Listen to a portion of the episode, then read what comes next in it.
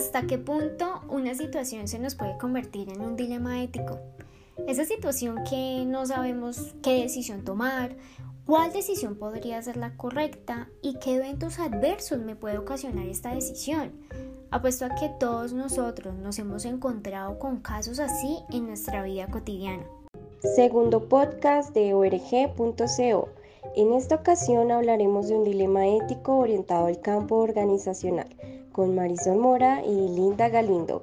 Pueden seguirnos en org.com.info. Queridos oyentes, hoy estamos en otro episodio donde abordaremos un tema de interés común, un tema que nos pasa a todos en algún momento, y son esos dilemas.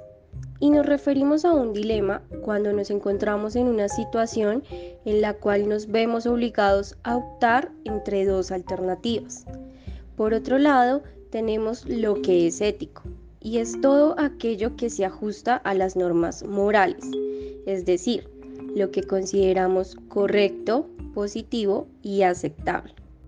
Claro, Linda, y tal como lo mencionas, es algo muy común y más a nivel profesional. Por eso nuestro tema de hoy va orientado a contarles un caso que nos relata un oyente que se encontró en un dilema ético organizacional, en donde en un proceso de selección se vio en un conflicto si seguir una orden al pie de la letra de su jefe o tomar una decisión con base a su profesión y principios. Mm, algo complejo, ¿no les parece? Pues bueno, nos encontramos con la protagonista de este caso, que nos relatará su experiencia. Ella es Paola Huitrago Romero, psicóloga de la empresa Liberty Protection Companies. Gracias por tu presentación, cordial saludo a todos los oyentes y en especial a ti Marisol y Linda que me permitieron el espacio para contar mi caso, uno que nos pasa a todos los trabajadores y que sé que a muchos colegas psicólogos también les ha pasado o se sentirán identificados. Manejo un rol de directora de talento humano hace aproximadamente seis años en la organización Delivery Protection Companies, empresa encargada de la venta de pólizas de respaldo necesarias para que los empresarios puedan salvaguardar el capital invertido y sus propiedades ante la eventual acción de un siniestro se trata de una solución multirriesgo que se adopta no solo a la visión de los empresarios, sino a las necesidades propias de las empresas. Bueno, en el mes de mayo mi jefe directo me había solicitado que iniciara de forma inmediata un proceso de selección para una vacante de secretaria que él requería urgentemente. Me especificó muy puntualmente que debía ser una mujer joven, muy atractiva y eficaz, porque esta chica debe acompañarlo a todos los eventos y reuniones empresariales y me comunicó que para ese proceso tenía plazo solo de una semana. Wow, una semana es muy poco tiempo, ¿no? Me imagino que tuviste una presión alta para poder cumplir sus exigencias. Sí, Linda, en efecto. Siempre intento hacer muy bien mi trabajo para que mis jefes no tengan la necesidad de llamarme la atención. Y esa semana fue dura muy dura, estresante. El hecho de que se postulaban muchas mujeres, pero la gran mayoría no cumplían con las especificaciones dadas por mi jefe.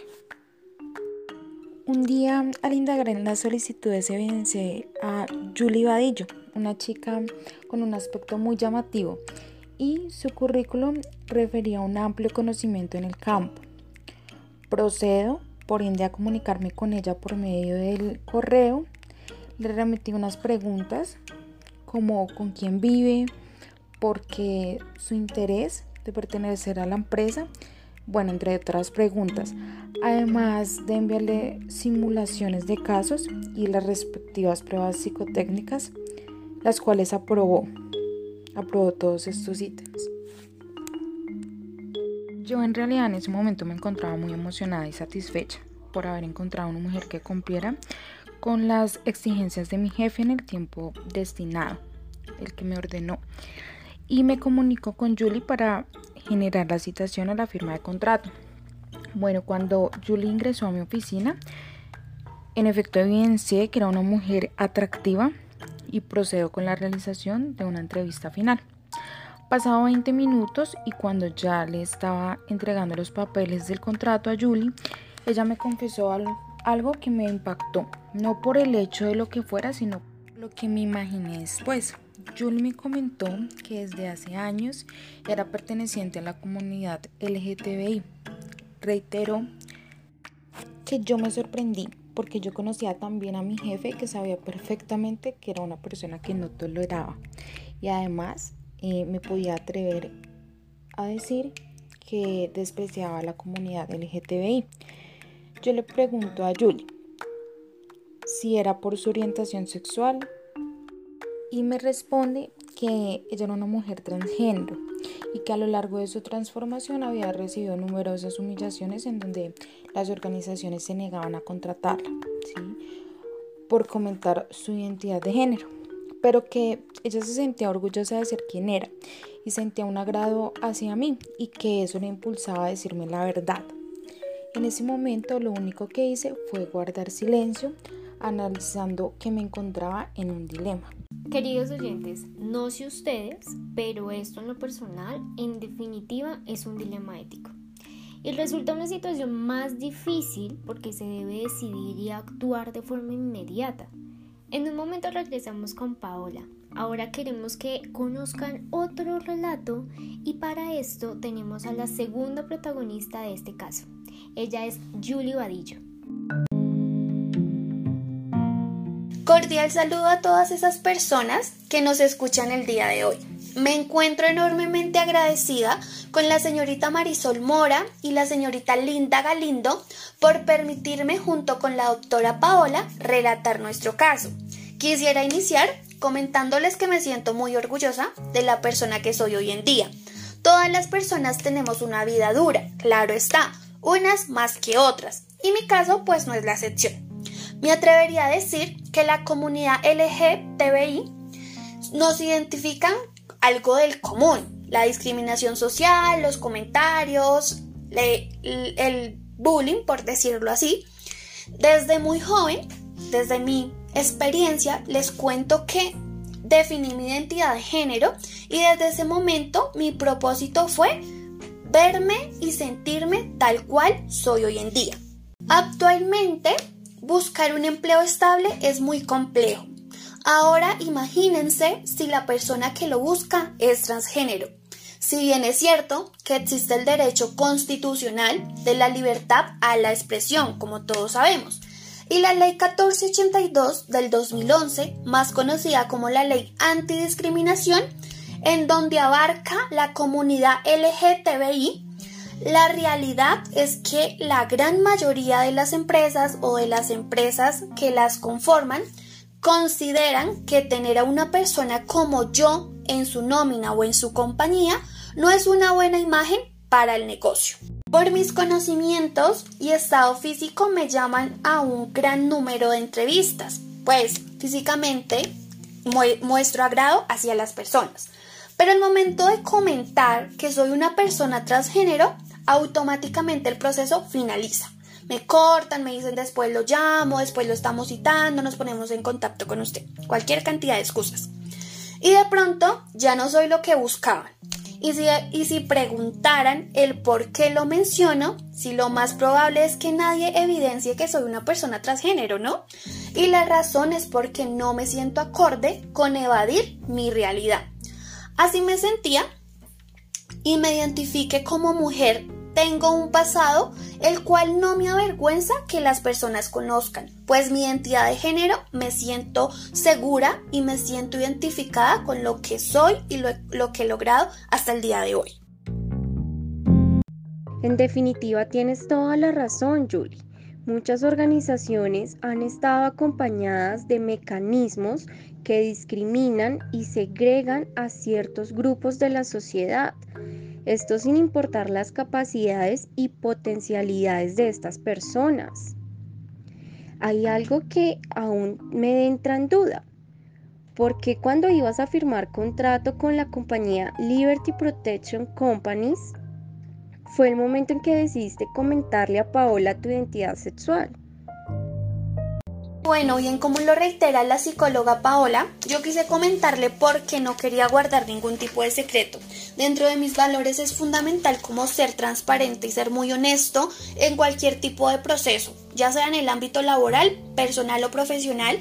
Además que tuve como cierta empatía al momento de la entrevista con esta psicóloga y digamos que generó cierta confianza, la cual me permitió a mí como persona poder hablar un poco más quién es Julie Paola López. Casi que enseguida, luego de haberle contado toda mi historia de vida, pude evidenciar que en su rostro esta mujer tuvo una ligera microexpresión cuando le comenté que era transgénero. Y en ese momento pude recordar momentos atrás sobre mis anteriores experiencias cuando era entrevistada que seguramente iba a pasar lo mismo de siempre. En ese momento me iban a decir, no te preocupes, gracias por venir, nos estaremos colocando en contacto contigo y iban a rechazar mi currículo. Queridos oyentes, estamos escuchando un dilema ético de una profesional en psicología en el campo organizacional. ¿Usted qué haría? ¿Le daría una oportunidad a Julie y continuaría con el proceso de contratación? Reservándose esa información con el fin de respetar la libre expresión de la postulante y a sabiendas de las posturas de su jefe? O si por el contrario no continuaría con el proceso y hace parte de todas esas personas que lo humillaron, aún sabiendo que cumple con todos los requisitos para el cargo y que además usted se encuentra en la fecha límite de encontrar a otra persona idónea. Pues bueno, Paola nos comentará la decisión que tomó y por qué la tomó. Adelante. Muchas gracias Marisol. Como tú lo mencionas, me encontraba entre un dilema de principios. Si el informar o guardar silencio y lo cierto es que tomé una decisión conforme a mi postura, mi rol como psicóloga y fue el de respetar en cualquier instancia el derecho constitucional de la libre expresión y la no discriminación en la identidad sexual, como lo decía Julie, y por supuesto el principio ético de confidencialidad estipulado en la ley 1090 de 2006, que evoca la noción de autonomía y por tanto los derechos de las personas que comparten información con un profesional, en este caso Julie, preservando su integridad y bienestar y cumpliendo con el ejercicio como psicóloga organizacional de la empresa Liberty Protection Companies, que es buscar por medio de la selección del personal candidatos con habilidades y conocimientos referentes al cargo, con el fin de que se conviertan en empleados que impulsen la organización. Por este motivo, di continuidad al proceso de contratación, permitiendo que Julie ejerciera el cargo como secretaria. Considero y supongo que muchos oyentes pueden estar de acuerdo conmigo en determinar que fue la mejor decisión dejar de lado los prejuicios y la discriminación y pensar en el bienestar de la empresa y de las personas. Comprendo tu punto. Es importante que los psicólogos en temas tan recurrentes como estos no actúen en contra de la imagen pública que tiene la psicología y que puede ser interpretado como una mala praxis. Queridos oyentes, esto aún no termina, puesto que es importante tener presente y como lo hemos reiterado en este episodio, los dilemas éticos están sujetos a cada momento de nuestra vida. Pero para un psicólogo organizacional es importante tener una ruta de acción en la cual sea un poco más sencillo la toma de decisiones. Y para esto nos acompaña Rosa Angélica Núñez. Es una amiga de la casa y psicóloga organizacional que nos recomendará algunos pasos a tener en cuenta al momento de presentarse un dilema ético en el campo organizacional. Cordial saludo mi querida Linda. Siempre es grato estar en los podcasts de org.co y un cordial saludo a toda la audiencia que nos acompaña el día de hoy por medio de sus dispositivos. Estuve atenta al dilema ético que le ocurrió a mi colega Paola y en definitiva yo hubiera tomado la misma decisión. Los psicólogos a diario nos encontramos con este tipo de dilemas donde ponen a prueba nuestra profesionalidad y humanidad y más en un proceso de selección. Como tú lo mencionas, una alternativa que puede ser la base para la toma de decisiones por medio de la organización de los factores implicados es una ruta de acción la cual consiste en identificar la situación que requiere tomar una decisión ética, anticipar quiénes se verán afectados por dicha decisión, identificar a la persona que está en medio de los sucesos y valorar la relevancia de las diferentes áreas que intervienen en la situación.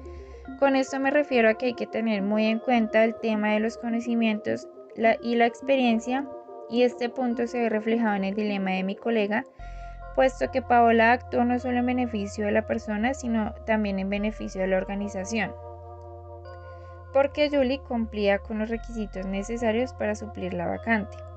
Debemos tener en cuenta el código deontológico que hace referencia a la ley 1090 del 2006 y las regulaciones que puedan ser aplicadas al caso.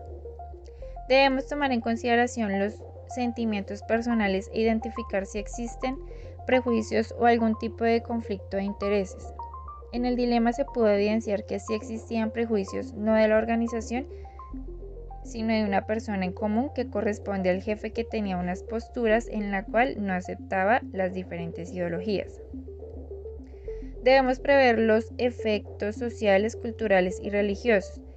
¿Qué habría pasado si la psicóloga Paola no hubiera continuado con el proceso de contratación, aún sabiendo que Julie cumplía con todos los requisitos para suplir el cargo y como ya lo mencionabas tú, Linda, puede ser interpretado como una mala praxis.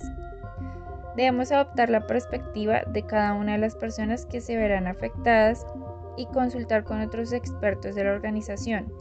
Es importante que estos dilemas se puedan comunicar en lo posible en comités como el de convivencia, con el fin de tomar una decisión más amplia acorde no solamente a una parte, en este caso al jefe, sino también en consideración de la organización. Y por último, debemos actuar asumiendo la responsabilidad de la decisión tomada. En el tema de hoy abordamos varios puntos importantes que solo me queda agregar, queridos oyentes, que en el ámbito de la protección se reconoce la identidad de género como respetable y no puede ser un factor, óigase bien, de la vulneración de un derecho, en este caso el del trabajo. Agradecemos siempre su sintonía y les deseamos muchos éxitos. Recuerden que los acompañó en esta oportunidad Marisol Mora y Linda Galindo. Muchas gracias. Hasta la próxima sesión, queridos oyentes.